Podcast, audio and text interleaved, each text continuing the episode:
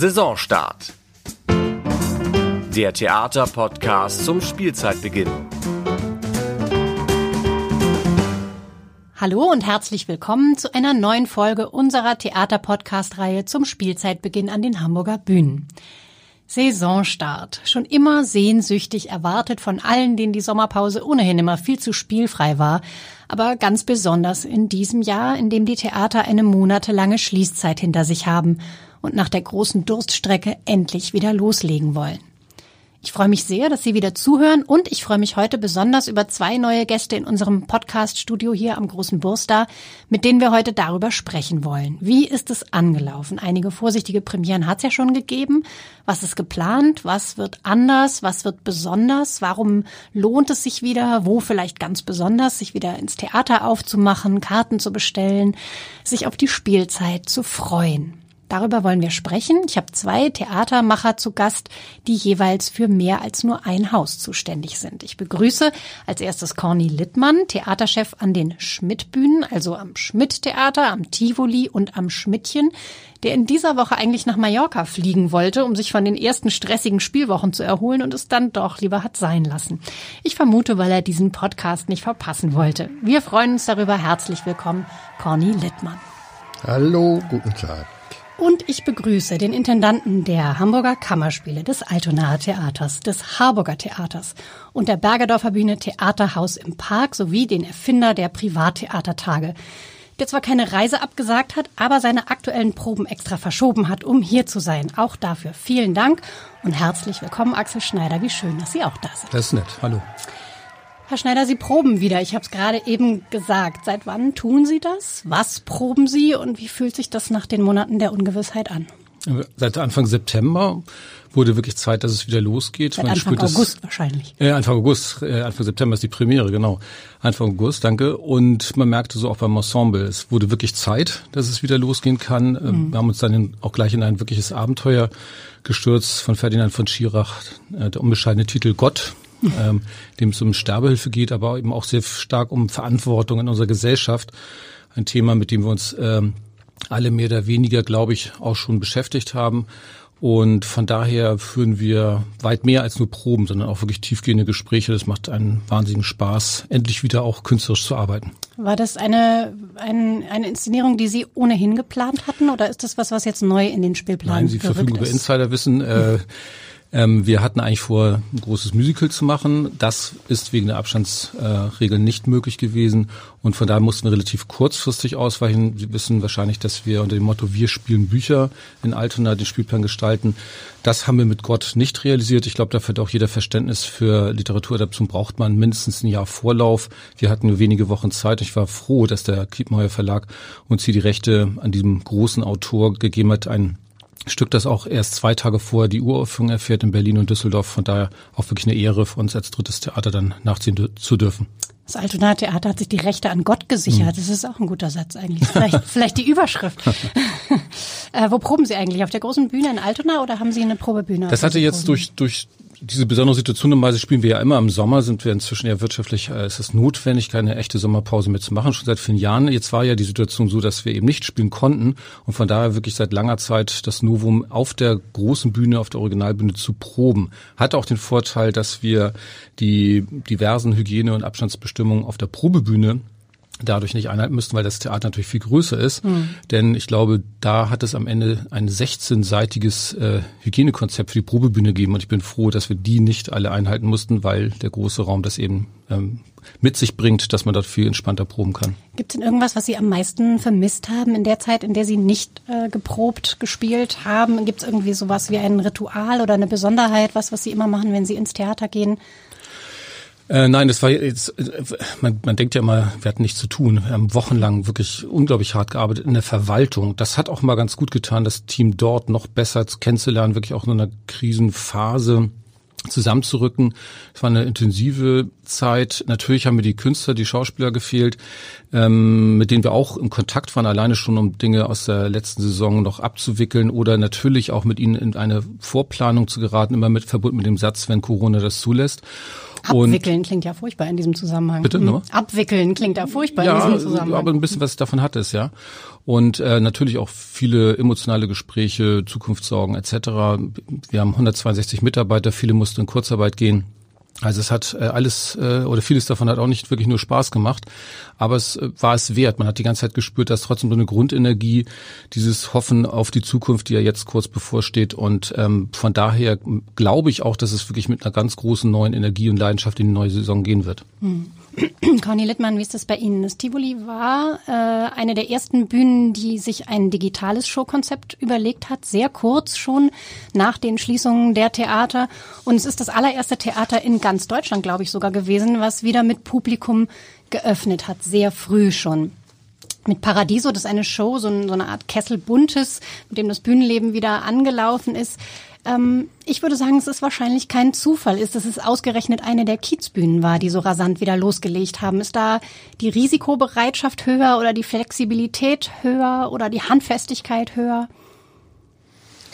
Jetzt muss man zwei Sachen dazu erstmal vorweg sagen. Also Kessel Buntes verbinde ich nicht mit der Qualität die auf unserer Tivoli-Bühne tagtäglich zu sehen ist. War gar nicht abwertend gemeint, sondern es ist kein Theaterstück im klassischen Sinne, sondern es ist, es ist kein, eine Show. Ja, es ist eine Show, die in einem äh, bestimmten Ambiente stattfindet. Und das ist ganz wichtig, weil ähm, der ganze Tivoli-Saal ist ja wie ein riesiger paradiesischer Garten gestaltet, äh, wenn man unser Gästebuch sich einmal ansieht, die äh, Gäste sind fasziniert und begeistert davon, wie der Saal jetzt neu, ganz neu, noch nie so zu erleben aussieht, äh, wie aber auch Einlass und Auslass geregelt sind. Also all das gehört ja mit zu der Show. Gehört mit zum Erlebnis des Theaterabends. Und mit absolut. zum Erlebnis. Also das Theater beginnt wirklich ähm, an der Tür ähm, vorne ähm, am Spielbudenplatz und setzt sich bis zum Ausgang dann fort und äh, dieses Gesamterlebnis in diesem ganz besonderen Raum heißt Paradiso mit wunderbaren Künstlerinnen und Künstlern, mit Artisten, mit Sängerinnen und Sängern und mit äh, Moderatoren wie beispielsweise Wolfgang Trepper, der gerade bei uns zu Gast ist im Tivoli in Paradiso. Ja. Vielleicht auch kein Zufall, dass es Paradiso bei Ihnen zum Beginn ist. Im Thalia wird auch ein Stück gespielt mit dem Titel Paradies. Bei Ihnen ist es Gott. Hm. Ist das Zufall? Nach Corona, das alle so? Ja, also ganz zufällig war es natürlich nicht, weil wir haben schon äh, nach, nach einem Titel gesucht, der das widerspiegelt, was die Menschen dort erleben in diesem paradiesischen Garten. Und da lag das Wort einfach nah. Ja, die Kiezbühnen die Kiezbühne Tivoli ist das größte Privattheater äh, in Deutschland, wenn ich von dem Musicaltheater mal absehe, zumindest das erfolgreichste in ganz Deutschland. Und äh, deshalb äh, natürlich äh, haben wir ein großes kreatives Potenzial von Mitarbeiterinnen und Mitarbeitern, dass wir äh, uns dieser Situation nicht ergeben wollten, also nicht ohnmächtig auf den Tag warten wollten, wo sich vielleicht alles ändert. Das mag in der Natur eines St. Paulianers liegen, aber ähm, da waren wir auch nicht die Einzigen im Stadtteil. Da ist viel Kreativität entstanden, geschaffen und äh, demonstriert worden. Aber ähm, natürlich sind wir ein großes Hamburger Theater, was die Möglichkeit auch hat und hatte. Äh, ich will nur ein Beispiel nennen. Wir haben keine fest installierte Reihenbestuhlung bei uns oder nur zum Teil. Darunter natürlich leiden die Kolleginnen und Kollegen an anderen Theatern. Da kann man einfach nicht so schnell und flexibel umbauen, wie wir das können im Tivoli und im Schmidt-Theater. Also ähm, natürlich mit den Möglichkeiten gepaart. Und im Übrigen auch das sei erwähnt, äh, Corona hin oder her, wir kennen keine Sommerpause. Mhm. Wir kannten sie Ohnehin in den genau. letzten 30 Jahren nicht und auch dieses Jahr kannten wir keine Sommerpause. Insofern beginnt für uns nicht Spielzeit äh, September, sondern wir spielen durchgehend das ganze Jahr Und äh, das hat lange, lange Tradition bei uns. Hm. Das Schmidt steht ja aber auch dafür, sich, ja, wie soll man das sagen, sozusagen ohne Handbremse zu amüsieren. Wie passt das zusammen mit so einer Zeit, wo man sich an so viele Regeln halten muss, ähm, wo es um den Selbstschutz, aber eben auch um den vielleicht manchmal etwas schwierigeren Schutz der anderen geht, wenn man eigentlich Grenzüberschreitung als Teil der eigenen Identität auch versteht? Ja, wer einmal in Paradiso war, der wird äh, überrascht sein, wie diszipliniert die Chaoten auf der Bühne sind. Also ich möchte mal sagen, äh, natürlich haben wir Regeln, wir haben auch strenge Regeln ähm, und die werden von allen äh, Zuschauerinnen und Zuschauern, aber natürlich auch von allen Akteuren beachtet. Die eigentliche Bühnenfläche ist äh, ein Drittel so groß wie normal es gibt äh, Markierungen, die nicht überschritten werden dürfen. Es gibt die Pflicht, in dem Moment, wo man nicht mehr auf dem Platz sitzt, äh, mit entsprechendem 1,5 Meter Abstand äh, einen Mund-Nasenschutz zu tragen. Also all das hm. gibt es natürlich, aber es ist auch kreativ, fantasievoll umgesetzt und inzwischen ja auch von den meisten Menschen, also all unseren Besucherinnen und Besuchern gelernt auch. Das ist ja nichts überraschend Neues, dass es einen Mund-Nasenschutz gibt. Äh, aber äh, wie damit umgegangen wird, sag ich mal, mit der Situation, das ist sicherlich neu, das ist äh, kreativ und das ist für viele Menschen auch sehr erfrischend in einer Zeit, in der sie vielleicht in Bus und Bahn sitzen und nur sich genötigt fühlen. Hm. Also im Schmidt darf man den Nasenschutz tragen und es ist ein Teil, Teil der Show. Man wird zum Kunstwerk, wenn man das tut, oder? Ja, man wird gewissermaßen zum Kunstwerk oder auch äh, zum Gegenstand von Kommentaren natürlich auf der Bühne. Mhm. Also ähm, es, es, äh, es ist äh, ernst und nicht ernst. Also ich, es ist ernst, was die, das Faktische anbetrifft, natürlich.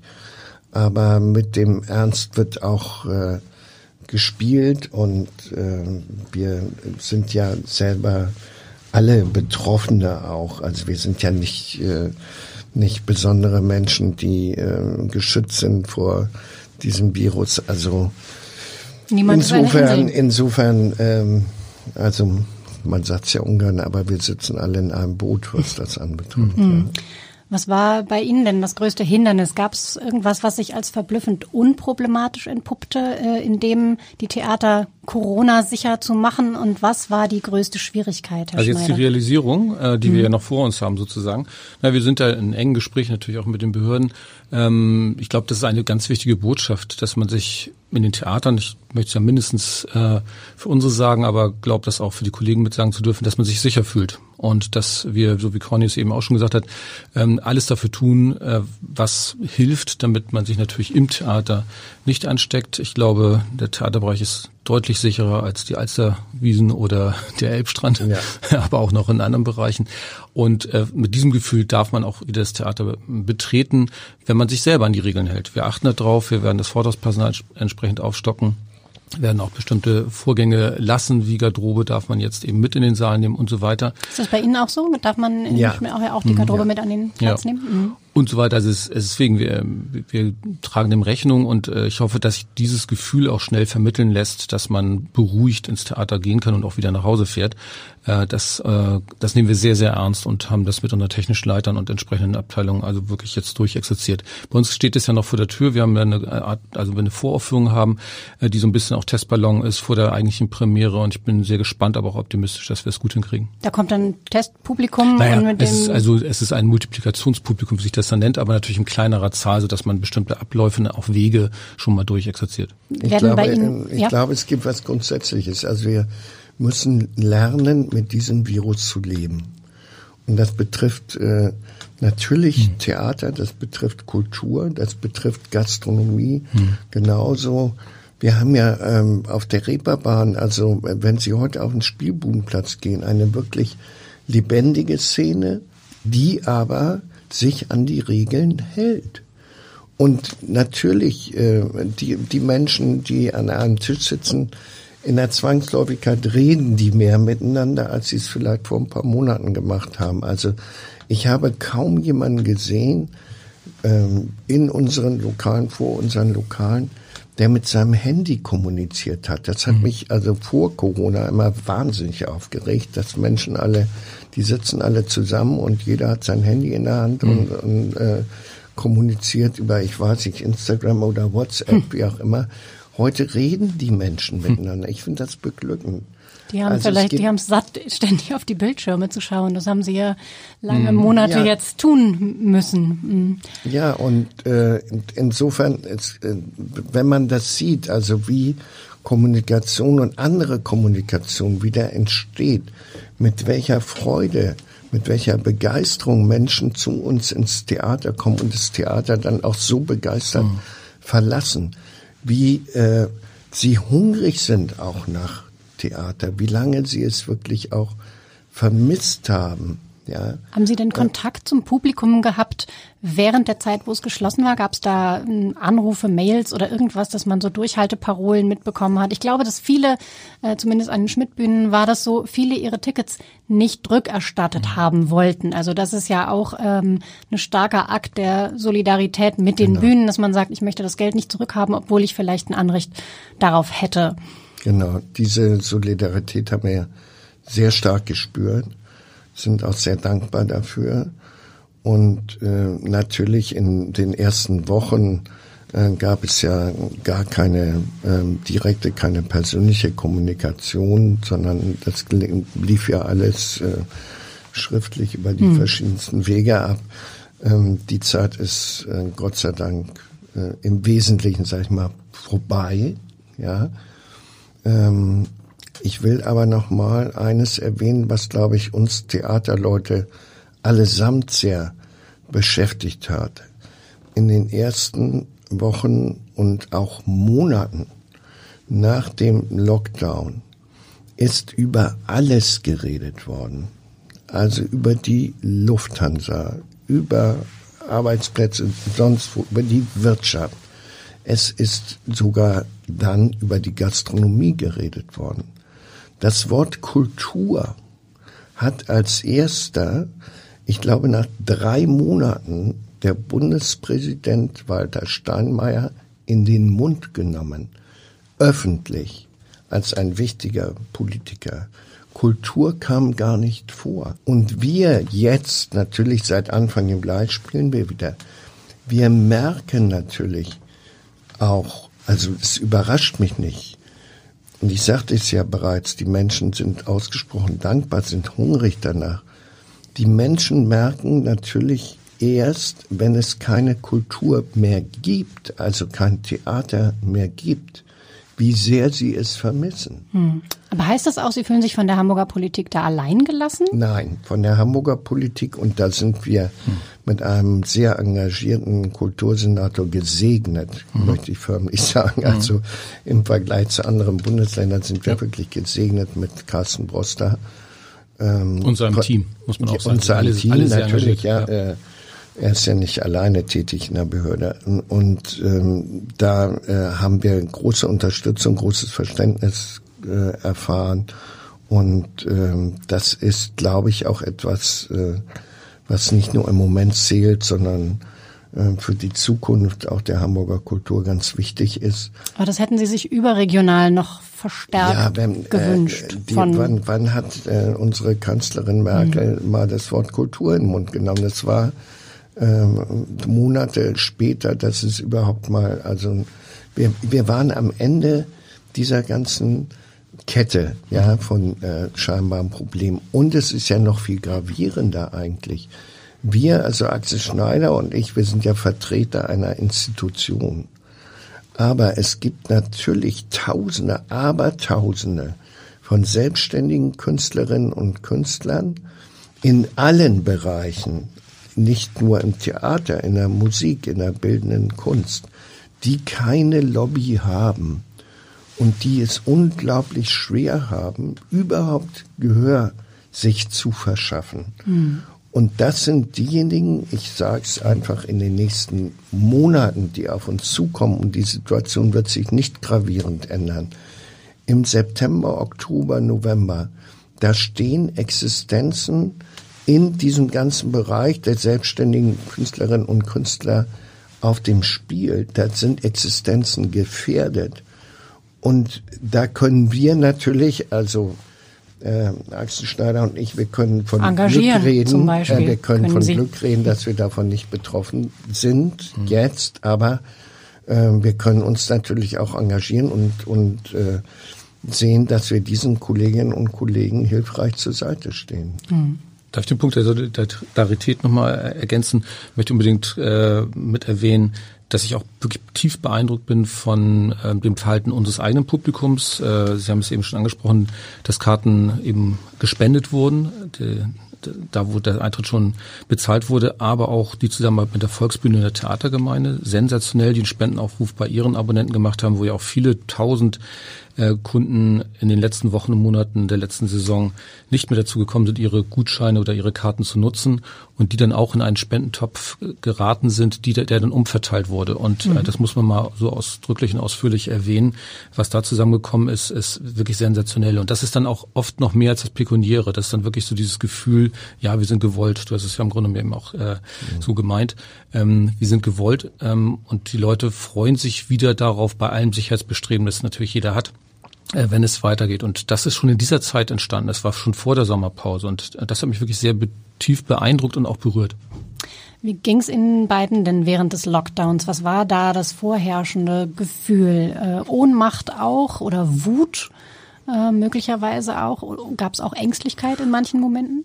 Nö, also, Existenzangst also vielleicht? ich bin da so mehr durch mehrere Wellen gegangen. Erstmal war das, wir, wir sind ja reingeraten zwei Tage vor einer Premiere. Wir hatten am Montag, Dienstag dann noch äh, zwei verschiedene Gastspiele von der Wiener Burg an den Kammerspielen. Das alles, was man erstmal tun muss, um alles Mögliche abzusagen und äh, abzuwickeln. Das Wort habe ich vorhin schon mal benutzt.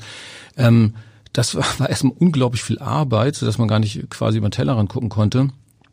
Und dann gebe ich auch ehrlich zu, habe ich es irgendwie nach ein paar Wochen unglaublich genossen, jeden Abend zu Hause zu sein. Das habe ich seit 25 Jahren nicht erlebt.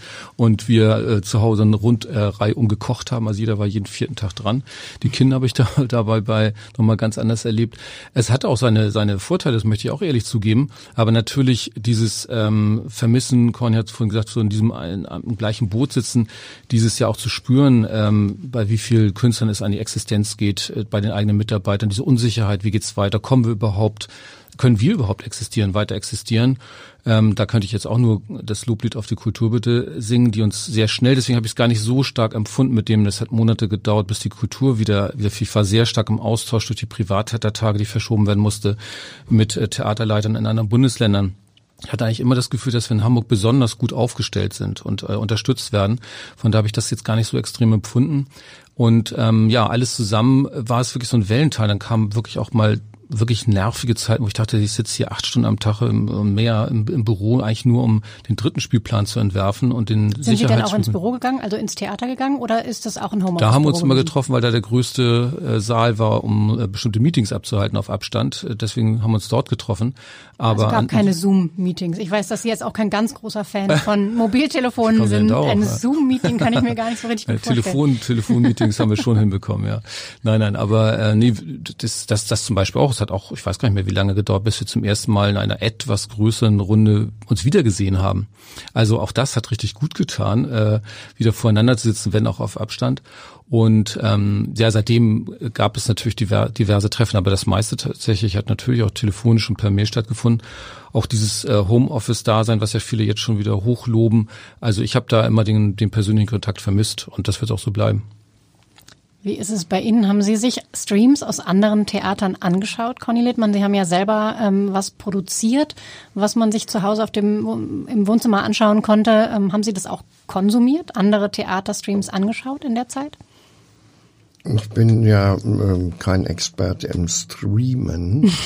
äh, wir haben, wie gesagt, mit Schmidtflix haben wir selber gestreamt am Anfang ja äh, täglich und dann haben wir den Rhythmus auf dreimal in der Woche verkürzt. Also da äh, war natürlich beständig viel zu tun auch äh, und äh, mit den Kolleginnen und Kollegen zusammen dann ein großes Vergnügen, das auch zu tun, ohne dass wir immer wussten, wie viele Menschen gucken sich das eigentlich an, haben die da eigentlich Spaß daran oder nicht. Also es war ja auch äh, eine Beschäftigung, die uns selber erstmal Spaß gemacht hat und äh, diese schwierigen Zeiten einigermaßen verdaulich gestaltet hat. Ähm, auf der anderen Seite natürlich gab es äh, private Situationen, die werde ich auch nicht vergessen.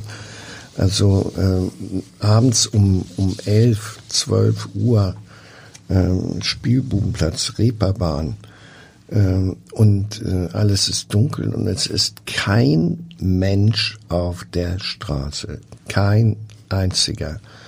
Unvorstellbar unvorstellbar. Mhm. Ich wohne in dem Stadtteil seit über 40 Jahren jetzt. Ich kann mich nicht an eine einzige Situation erinnern, zu keiner Tages- oder Nachtzeit, wo es so, äh, also es war eine Totentanzstimmung mhm. da äh, auf, dem, auf dem Kiez. Das Gott sei Dank hat sich das jetzt ähm, wieder geändert, auch äh, im Übrigen auch dank der Hamburger Wetterlage, die im Moment ja äh, sehr günstig war, zumindest in den äh, vergangenen drei Wochen. Aber ähm, das, das bleibt einfach äh, in Erinnerung und ich weiß gar nicht, das Gefühl damit ist also zwischen schockiert und ähm, entsetzt und äh, unfassbar. Äh, also so, so eine Mischung. Und das war natürlich äh, auch in diesen ersten Wochen. Hm. Wie ist es, ähm, ich habe die Existenzangst schon angesprochen, wie funktioniert das praktisch? Ich habe äh, gelesen in einem Interview, das Norbert ausgegeben hat, der ähm, mit zusammen mit seiner Tochter Tessa und seinem Schwiegersohn ähm, Hannes Vater die Bühnen mit ihnen zusammen leitet und äh, ja auch mit Gesellschafter ist, dass sie sich die ähm, Unternehmensgewinne in diesem Jahr nicht haben auszahlen lassen oder zumindest anfangs nicht haben auszahlen lassen. Das heißt, sie haben persönlich zurückgestanden, um das Unternehmen zu retten. Muss man das so verstehen? Ja, ganz, ganz praktisch. Ein Norbert Arzt, der noch Gesellschafter ist, hat ja inzwischen als Handelskammerpräsident äh, noch ein bisschen mehr Arbeit. Aber äh, nein, ähm, äh, selbstverständlich, wir, wir sind ein privates Unternehmen und äh, für uns versteht es sich von selbst, dass wir zuerst sagen, was sind wir ähm, in der Lage persönlich beizutragen in einer solchen Situation. Wir hatten wenn Sie so wollen, das in Anführungsstriche Glück, dass wir zu einem Zeitpunkt, als wir eigentlich über Gewinnausschüttungen geredet hätten, das also wäre März, nämlich der März, Februar, März. Mhm. der März gewesen und schwupp kam der Lockdown, da haben wir gesagt, na, das lassen wir mal lieber sein und das haben wir auch bis heute sein gelassen und äh, das wird auch so schnell nicht passieren. Also nun hatten Sie auch das Glück, größere Rücklagen, Rücklagen zu haben, weil 2019 eines der besten Jahre gewesen ist Richtig. in der Geschichte des Schmidt-Theaters, wenn nicht sogar das beste Jahr, ja, das wissen wer Sie. Wenn man sich Sorgen meint, um mich machen zu müssen, dann muss ich keine machen. ähm, ich habe immer noch genügend, um fröhlich den Tag zu genießen. Wie ist es bei Theatern wie dem Altonaer Theater oder auch den Kammerspielen? Vielleicht fangen wir mit dem Altonaer Theater da an. Das ist ja auch ähm, in vergangenen Jahren nicht immer ganz einfach gewesen. Da ist die Eröffnung der Elbphilharmonie gewesen, die dazu geführt hat, oder zumindest hatten Sie das damals vermutet, dass weniger Publikum ins Theater gekommen ist. In der, in der Saison. In der Saison, wo sie eröffnet hat, ja, genau. genau. Ähm, das heißt, es ist dort ohnehin keine ganz komfortable Situation möglicherweise. Nein, Wie hart nicht. trifft Nein. sowas dann? Also das ist äh, Gewinn, das Wort Gewinnmitnahme ist äh, bei mir ein Fremdwort. äh, nein, wir stecken das, was wir erwirtschaften, auch wieder in den Spielbetrieb. Und ähm, äh, das habe ich ja dann auch öffentlich gestanden vor gut drei Jahren, dass wir in in der Zeit uns durch Vorgriffe durch die Kulturbütte geholfen wurde, um uns von dieser einen Saison zu erholen. Da sind wir peu à peu dabei, ähm, uns wieder zu konsolidieren. Aber natürlich ist da Corona ein großes Thema. Ähm, das kann man, glaube ich, so deutlich sagen. Wir hätten das niemals überlebt, wenn jetzt nicht die äh, Kulturbütte diesen Schutzschirm angeboten hätte. Denn wie soll das funktionieren mit, äh, wie gesagt, 162 festangestellten Mitarbeitern etc. und diversen anderen Verpflichtungen? Also äh, das war schon, damit schon hätten wir sonst in ein großes schwarzes Loch geguckt. Da ist uns geholfen worden. Ich glaube, wir haben, das ist uns auch bestätigt worden, sehr schnell, sehr akribisch, sehr viele gute Maßnahmen getroffen, um auch von unserer Seite natürlich viele, viele Kosten zu sparen. Und ähm, da im Schulterschluss kann man fast sagen, mit der Stadt Hamburg sind wir auf einem guten Weg. Ähm, man muss sehen, wie lange das Ganze noch dauert, aber jetzt erstmal einigermaßen gesund aus dieser ganzen Situation herauszugehen. Aber dass es schwierig ist und ohne Hilfe von außen nicht gegangen wäre, das, das, dazu kann ich ganz klar stehen. Es gibt ja Gastronomen in Hamburg, die jetzt die Stadt verklagen, um da die Einnahmeausfälle wiederzubekommen. Haben Sie dafür Verständnis? Kam Ihnen das auch schon in den Sinn? Nee, ist mir noch gar nicht in den Sinn gekommen. Fehlt mir eigentlich auch ein bisschen das Verständnis dafür. Ja. Also ich habe ja selber verschiedene gastronomische Betriebe auch und äh, auf die Idee bin ich noch gar nicht gekommen. Aber da muss ich auch nicht drüber lang mhm. drüber nachdenken. Ähm, ich würde es nicht machen. Mhm. Wie ist es denn jetzt an den verschiedenen Spielstätten? Wo läuft Programm, wo noch nicht? Wann soll es wie, wo losgehen? Fangen wir vielleicht mit den Schmidtbühnen an, weil wir wissen, im Tivoli läuft schon Programm. Da geht es schon los. Wann ist es am Schmidt-Theater soweit und was ist mit dem Schmidtchen? Im Tivoli läuft Programm. Es läuft mehr als Paradiso, mhm. denn wir haben Gastspiele, meistens montags, dienstags. Wir was zum Beispiel? Ähm, beispielsweise äh, kommen äh, Siegfried und Joy in der nächsten Woche, zwei wunderbare, junge, kreative, witzige Zauberer aus Berlin, die schon im Juli bei uns gespielt haben und das Publikum begeistert haben. Die kommen am nächsten Montag und Dienstag mhm. zu uns. Ähm, kürzlich war Caroline Fortenbacher da. Ähm, Wolfgang Trepper hat sein Solo gespielt bei uns. Also Paradiso läuft aber auch noch äh, läuft Paradiso noch. läuft mhm. immer von Mittwoch bis Sonntag, äh, am Samstag sogar doppelt. Also ähm, da gibt es ein vielfältiges Programm, inklusive einer samstäglichen Schmidt-Mitternachtsshow, die wir auch wieder aufgelegt haben. Im Schmidt-Theater sind wir gerade am Machen, Planen eines äh, neuen Stückes, eines neuen Abends, muss ich sagen, äh, zusammen mit dem wunderbaren Konrad Stöckel. Der hat nämlich einen Fundus von äh, Tricks auf Lager. Der, der sich die Nägel in die Nase stecken kann. Ist ja, das ist ja, das wollen wir jetzt nicht machen. aber das kann nur er. Aber er hat einen Fundus an äh, wunderbaren, skurrilen ähm, Tricks, die auch äh, zumindest nach seiner Aussage innerhalb weniger Wochen lernbar sind. Und da wird das Ensemble von Königs auftauchen mit einer eigens dafür kreierten Show mit einem Programm, was dann aber durchgehend äh, laufen wird. Also das ist ein neues Stück. Wir äh, sind am Arbeiten, vielleicht ganz spannend auch an einem Kindertheaterstück. Martin Lingner und Heiko Wohlgemuth ähm, haben sich den achtsamen Tiger vorgenommen. Bewährtes Team, der achtsame Tiger, okay. Der mhm. achtsame Tiger ähm, soll ähm, im November dann ins Tivoli kommen. Ähm, wir finden die Kinder und Theater, das darf man auch nicht vernachlässigen. Mhm. Aber natürlich auch äh, unter Einhaltung aller Bedingungen. Also unsere erfolgreichen Kindertheaterstücke werden wir nicht spielen können. Über Kindertheater würde ich, glaube ich, gerne nachher noch ein bisschen genauer sprechen. Ja. Ähm, was ist mit dem Schmidtchen? Das ist sehr klein. Der Raum ist sehr klein. Kann man das öffnen? Ist das zu wenig Publikum dort drin, als dass es sich lohnen würde? Was passiert also mit dem Also erstmal haben wir ja mit dem Schmidtchen jetzt einen wunderbaren Probenraum hm.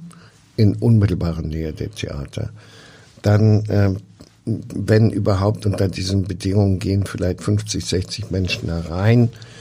Äh, da gibt es schon die eine oder andere Anfrage, ob man dort eine Lesung machen kann oder auch eine private Veranstaltung in der erlaubten Größe. Ja, das wird es auch geben, aber ein ähm, durchgehendes Programm oder äh, verschiedenste Gastspiele in absehbarer Zeit nicht. Weil es sich nicht rechnet? Ähm, weil es äh, ja na, na, zum zum einen, weil es sich nicht rechnet, zum anderen, äh, aber natürlich auch ein Raum. Das werden wir jetzt beim Schmidt-Theater zeigen, muss auch gestaltet werden. Also wenn der Raum äh, wirklich nur zum Drittel gefüllt werden kann und ähm, der Akteur auf der Bühne spielt in die Leere hinein, also äh, quasi, sag ich mal, dann ähm, ist das, da kommt keine Stimmung auf im Publikum. Also man muss schon ein bisschen mehr tun, als sozusagen wir öffnen die Türen wieder, sondern der Raum muss auch entsprechend den Bedingungen dann halt, den Möglichkeiten gestaltet werden. Das ist zumindest unsere Auffassung. Und ähm, das ist in einem sehr kleinen Theaterraum sehr schwer möglich. Mhm. Kammerspiele. Fangen wir mit denen hm. doch an. Da äh, gibt es auch ein Spielplanprogramm, mhm. es gibt Planungen für Inszenierungen. Was erwartet uns da als erstes? Ja, fängt sogar noch früher an, am 6.9. Die Kinder. Ganz faszinierendes Stück. Sivan Lacinian wird Regie führen mit Mathieu Carrière, mit Maren Kracht, Maren Martinsen. Drei, also einem tollen Ensemble. Ich freue mich riesig. Freitag äh, gucke ich mir den ersten Ganzdurchlauf an. Ähm, da geht's äh, im Grunde haben wir uns vorgenommen, auch gerade mit den Kammerspielen die Themen hochzuhalten, die vor Corona äh, sozusagen gerade hochgehalten wurden. Also es geht eben auch um Zukunftsperspektiven, um Naturschutz etc. Und in diesem Stück geht es darum, um einen fiktiven Tsunami vor der äh, britischen Küste. Und was eigentlich die ältere Generation der Wissenschaftler, die ein Atomkraftwerk aufgebaut haben, was jetzt eben dort stark in Mitleidenschaft geraten ist, äh, welche Verantwortung sie noch im höheren Alter übernehmen, da jetzt die Jüngeren, also die nachfolgende Generation an Wissenschaften reingeschickt würde, um diesen, diesen Reaktor ähm, zu stoppen und äh, sich untereinander bespricht, ob sie nicht diesen Schritt machen sollten, also quasi ihre letzten Lebensjahre zu riskieren, um die Verantwortung dafür zu übernehmen, dass der vielleicht dann eben nicht gesichert genug aufgebaut wurde. Also so Aber, ein bisschen Fridays for Future meets Thriller. Ähm, ja, das überlasse ich jetzt Ihnen, das so äh, zu kommentieren. Ich frage, ja, ja, ja ich würde es anders nennen, aber weil ich natürlich auch weiß, was da noch äh, alles mit reinspielt in das, in das Stück, das ist jetzt auch etwas vereinfacht gesagt. Ich finde es nur äh, toll und wichtig, solche Stücke anzubieten. Auf Gott bin ich schon eingegangen im Alternative eine Woche später. Mhm. Äh, das sind, glaube ich, ich glaube, dass die Menschen ähm, bei sicherlich auch aller Lust, mal was zu verdrängen, was uns im Moment alle beschäftigt, sich tr trotzdem auch gefordert und gefördert sein wollen. Also sprich, äh, sich wieder mit Themen zu beschäftigen, äh, die sie vorher ja so engagiert verfolgt haben. Daran glaube ich sehr, dass wir das als Theater auch anbieten sollten. Und darauf haben wir den Spielplan auch ein bisschen ausgerichtet. Bei allem, was dann auch noch kommt zwischen Loriot und anderen äh, auch äh, erheiternden Stücken haben wir sehr viel auch äh, versucht, solche durchaus auch etwas nachdenklich stimmenden Themen in den Spielplänen zu integrieren. Mhm. Wie viel ist denn aus dem alten äh, Programm da, was man vielleicht übernehmen kann oder ist das gar nicht machbar, weil es eben nicht anpassbar ja, ist? Ja, das haben wir natürlich mit den Regisseuren besprochen. Das ist eine gute Frage. Also wenn ich zum Beispiel nehme, was man von hier aus sehen kann, Gilla Kremer, auf Klausen die müssen sich natürlich jetzt ihr Konzept überarbeiten. Es ist auch eine Produktion, die wir äh, eigentlich ankündigen wollten. Grimms gesamtliche Werke leicht gekürzt, äh, sehr bewährt nach Schiller und Goethe, wird jetzt um ein Jahr verschoben, weil die drei eben gesagt haben, äh, wir haben so viele tolle Ideen, aber die können wir mit Abstandsregeln auf der Bühne nicht realisieren. Ähm, wir haben, wir hatten schon eine Loriot-Fassung fertig, die war auch bewährt, die hatten wir schon mal woanders gespielt. Die haben wir jetzt sozusagen im wahrsten Sinne des Wortes ins Lager geschoben, machen eine komplette neue Loriot-Fassung mit allen Sketchen, die man machen kann auf Abstand. Also es Bei Loriot kann man es sich ganz gut vorstellen, dass es funktioniert. Ja, ähm, na, dann, wenn Sie, wenn Sie den, wenn Sie den Bettenkauf äh, kennen, dann wissen Sie, da liegen nachher drei ja, okay. auf einer Matratze den da ist dann, und das ist wirklich ein Höhepunkt dieses Abends, wirklich saukomisch, ich habe es ja schon gesehen. Das muss, müssten wir natürlich dann ähm, als Gesamtstück haben wir uns entschieden, ins Lager packen und jetzt komplett neue Szenen konstruieren für Loriots Heile Welt im Dezember im Altonaer Theater. Also es hat schon eine Menge Auswirkungen auf unsere Spielpläne gehabt, besonders in Altona haben das jetzt eben neu darauf zugeschnitten oder mit den Regisseuren uns ins Benehmen gesetzt und gesagt, ihr müsst das hinkriegen auf Abstand. Und dann hat es auch entsprechende Konsequenzen. Sie waren Lacinian erzählt von den Proben. Bei, äh, bei die Kinder hat das im Endeffekt sogar was befördert, eine neue Kreativität, ähm, so dass man nicht nur, also was ich nicht möchte, ist, dass man sich draufsetzt, also dass das Corona-Thema dann auch nochmal da implantiert und, und irgendwie irgendwann kann man es dann, glaube ich, auch nicht mehr hören, äh, sondern dass wir es schaffen, Stücke äh, auf die Bühne zu setzen und auch so zu inszenieren, dass man gar nicht drüber nachdenken muss, dass es natürlich wirkt und ist. Mhm. Das ist das ist unser Ziel. Äh, ich hoffe, das gelingt uns. Die Kinder ist kein Kinderstück, Nein. aber wie sieht's mit einem Kinderstück aus? Planen Sie Märchen, Weihnachtsmärchen? Ja, auch das hatte Konsequenzen. Wir hatten eigentlich in Harburg Peter Pan vor, das geht mit Kampfszenen und so weiter nicht. Deswegen haben wir uns jetzt entschieden, Kalle Blomquist auf beiden Bühnen anzubieten, sowohl in Altena als auch in Harburg. Und was mich riesig freut, wenn wir Rechte bekommen für Rico Oscar und die Tieferschatten in den Kammerspielen. Und äh, das ist ja ein, ähm, ein echtes Highlight, äh, glaube ich, auf jedem äh, Kindernachttisch, ähm, dieses Buch. Und ich glaube, dass äh, das auch das war natürlich eine Absprache. Kann man das auf Abstand inszenieren? Hat Georg Münzel in dem Fall der Regisseur bestätigt. Äh, auch das sind Herausforderungen im Moment für uns, aber da haben wir glaube ich zwei ganz tolle Titel neben den Kleinkinderstücken, die wir auch gerne machen, da machen wir auch eine Uraufführung. Patterson bekommt Weihnachtsbesuch. Äh, haben wir einen neuen Titel für die drei bis sechsjährigen und die anderen Titel waren für die fünf bis zehnjährigen beziehungsweise Rico Oscar bieten wir ab acht an in den Kammerspielen. Wie zuversichtlich sind Sie denn, dass da auch genug Publikum kommt? Im Moment sieht es ja so, die Regelung im Moment sieht ja nicht vor, dass Schulklassen in Theater gehen. Das wird sich möglicherweise nach den Herbstferien ändern. Wir wissen es nicht. Wissen Sie mehr? Ich weiß nur, dass äh, wir hatten heute Morgen eine entsprechende Sitzung, dass ähm, sich ein, wie nennt man denn sowas, eine Schuljahrgang komplett angemeldet hat gerade. Also das äh, eine ganze Kohorte sozusagen, die so eine Infektionsgemeinschaft jetzt, bilden. Ja. Wahrscheinlich, also ich weiß nicht, ob es dann drei Klassen sind. Ich glaube, mhm. zwischen den Klassen muss man weiter Abstand halten. Ich muss ganz ehrlich sagen, dass ich selber ein bisschen verunsichert bin bei dem Thema, was jetzt gerade äh, ansteht. Ähm, wir haben selber zwei schulpflichtige Kinder, also äh, das geht so ein bisschen hin und her. Ich glaube schon, dass man grundsätzlich damit planen kann, also auch als Lehrer die Art äh, oder die Frage, wie man es nachher umsetzen darf im Dezember, sollten wir noch ein bisschen abwarten. Also ob mhm. mit Mundschutz äh, bis zum Theater, bis zum Sitzplatz ob dann zwischen den Klassen ähm, eine entsprechende Abstand gewahrt werden muss, aber nicht zwischen den Klassenmitgliedern etc. Äh, da brauchen wir eine große Flexibilität nachher auch im Verkauf. Da sind wir zu allen bereit, ähm, aber ich hoffe natürlich nach wie vor, dass auch die Schulen ähm, traditionell wie jedes Jahr wieder zahlreich kommen, denn ich glaube, es ist auch ein ganz wichtiges Erlebnis und Ereignis für die Kinder, über dieses ewige Corona-Thema hinaus dann auch wieder dort auch, da einen Punkt ähm, Alltag zu erleben, aber diesmal im besten Sinne. Immer mit der Zusatzbemerkung äh, in Deutschland und in Hamburg ganz besonders geht es uns gut. Hm.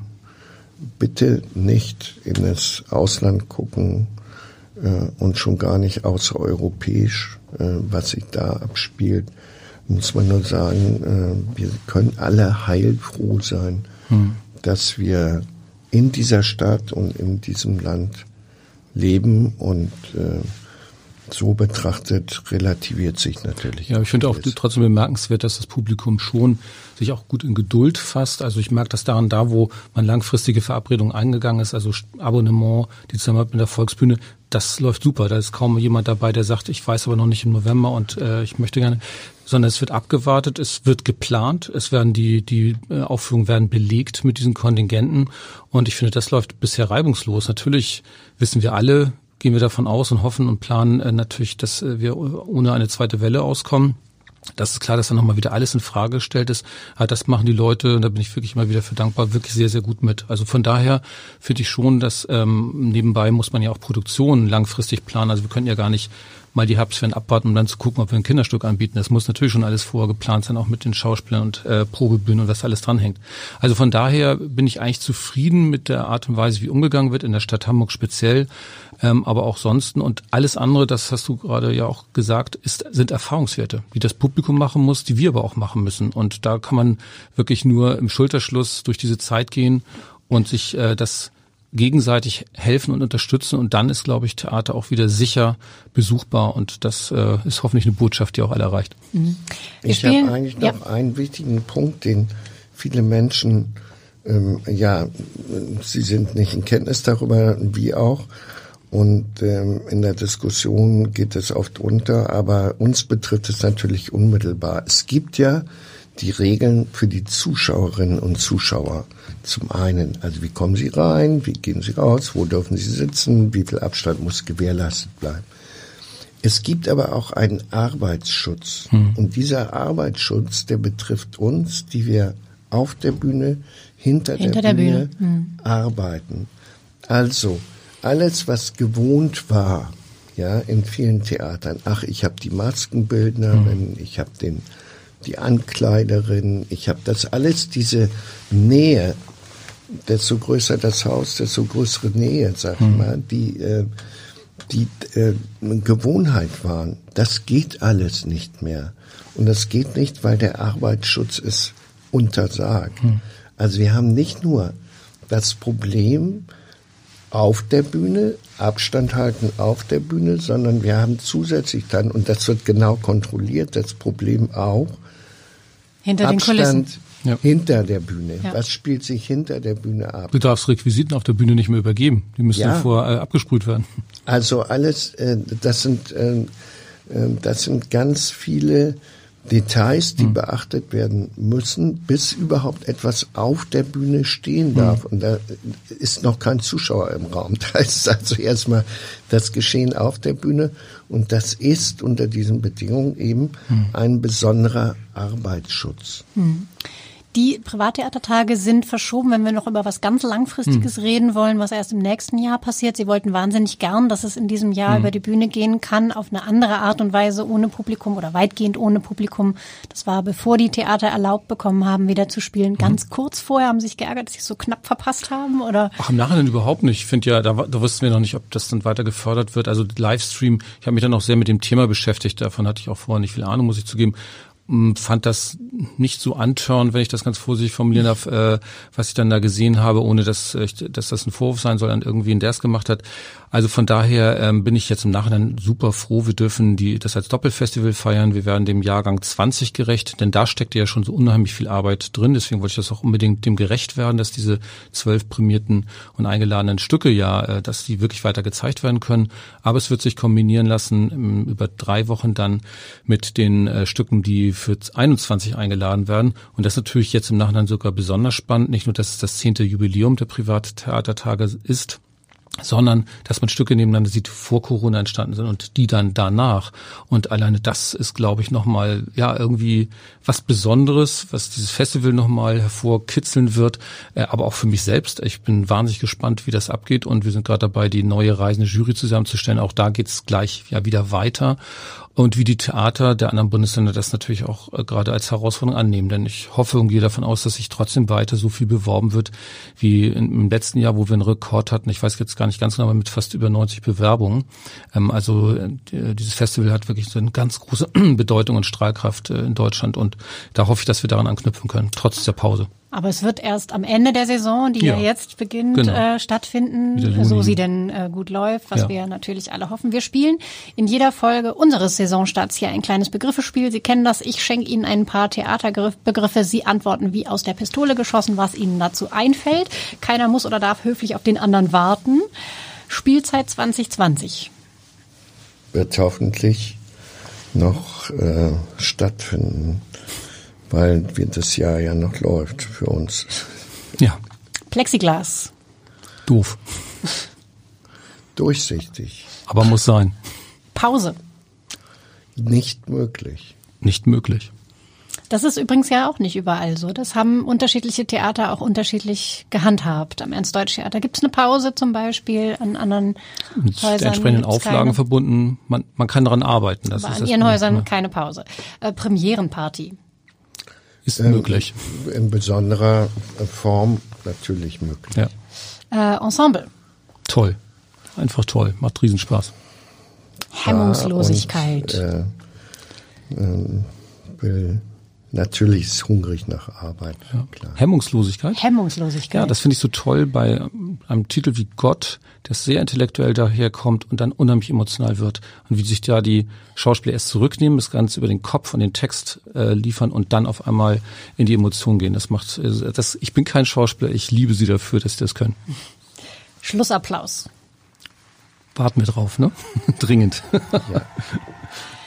So, hoffentlich nicht auf den Podcast bezogen oder den Schlussapplaus, den werden wir jetzt aber auch natürlich äh, einspielen. Und weil es so eine schöne kleine Tradition geworden ist, machen wir das natürlich auch heute. Corny Littmann, der ja nicht nur Theaterunternehmer und Regisseur ist, sondern auch sehr gerne selbst auf der Bühne steht, hat uns einen Text mitgebracht. Etwas, das als, ja, als Appetithappen funktionieren soll, wieder Lust darauf machen soll, sich echte Kunst von echten Menschen anzuhören und, wenn Sie das bislang noch nicht gemacht haben, auch anzuschauen. Was haben Sie mitgebracht? Ja, ich habe einen Text mitgebracht, der kommt von Heiko Wohlgemuth. Und dieser Text äh, ist einer, den kann man wunderbar vortragen und man kann ihn noch besser singen. Das wird allabendlich bei uns gemacht. Aber das tue ich jetzt nicht, sondern ich trage ihn vor, zumindest auszugsweise. Bitte. Paradiso heißt er. Aus dem grauen Dschungel der großen Stadt still ich mich heute fort, dorthin, wo die Nacht tausend Lichter hat, komm doch mit an diesen Ort. Wozu in die Ferne schweifen? Nie war das Paradies so nah. Lass uns nach den Sternen greifen. Lenk deinen Schritt in Schmidt und du bist da. Alles funkelt und strahlt. Es ist schön wie gemalt und man spürt, wie die Luft vibriert. Komm, vergiss Zeit und Raum und ergib dich dem Traum und all dem, was heute noch passiert. Lass dich gehen, du wirst sehen, es ist fremd und doch schön. Dieser Platz zieht dich in seinen Bann. Es wird feurig und schwül und ich hab das Gefühl, diese Nacht, sie fängt grad erst an. Paradiso ist so wunderbar wie kein anderer Ort. Fern und doch so nah, ich geb dir mein Wort, was du einmal da, willst du nie mehr wieder fort. Paradiso. Vielen Dank. Warst Applaus, du einmal Applaus, da? Applaus, Applaus. willst du nie mehr wieder fort. Ja, das ist doch eigentlich eine gute Handlungsanweisung, wozu in die Ferne schweifen, wenn man an den Hamburger Theatern Gott treffen kann und ins Paradies kommen kann. Besser ist geht's es. doch gar nicht. Lieber Conny Littmann, lieber Axel Schneider, vielen Dank dafür, dass Sie beide bei uns im Podcast-Studio heute zu Gast waren. Alle Folgen unserer Reihe Saisonstart finden Sie unter www.abendblatt.de slash podcast slash Saisonstart. Wenn Sie auch Lust haben auf die Schauspielerinnen Lina Beckmann und Viktoria Trautmannsdorf, auf Isabella Wertes-Schütter oder zum Beispiel auch auf das Ohnsorg-Theater, dann hören Sie rein. Ich freue mich, wir lüften das Studio jetzt für unsere nächsten Gäste und hoffen natürlich, Sie sind auch wieder dabei. Danke fürs Zuhören. Toi, toi, toi für eine besondere neue Theatersaison. Wir sehen uns hoffentlich im Foyer. Vielen Dank. Bis dann. Vielen Dank. Tschüss.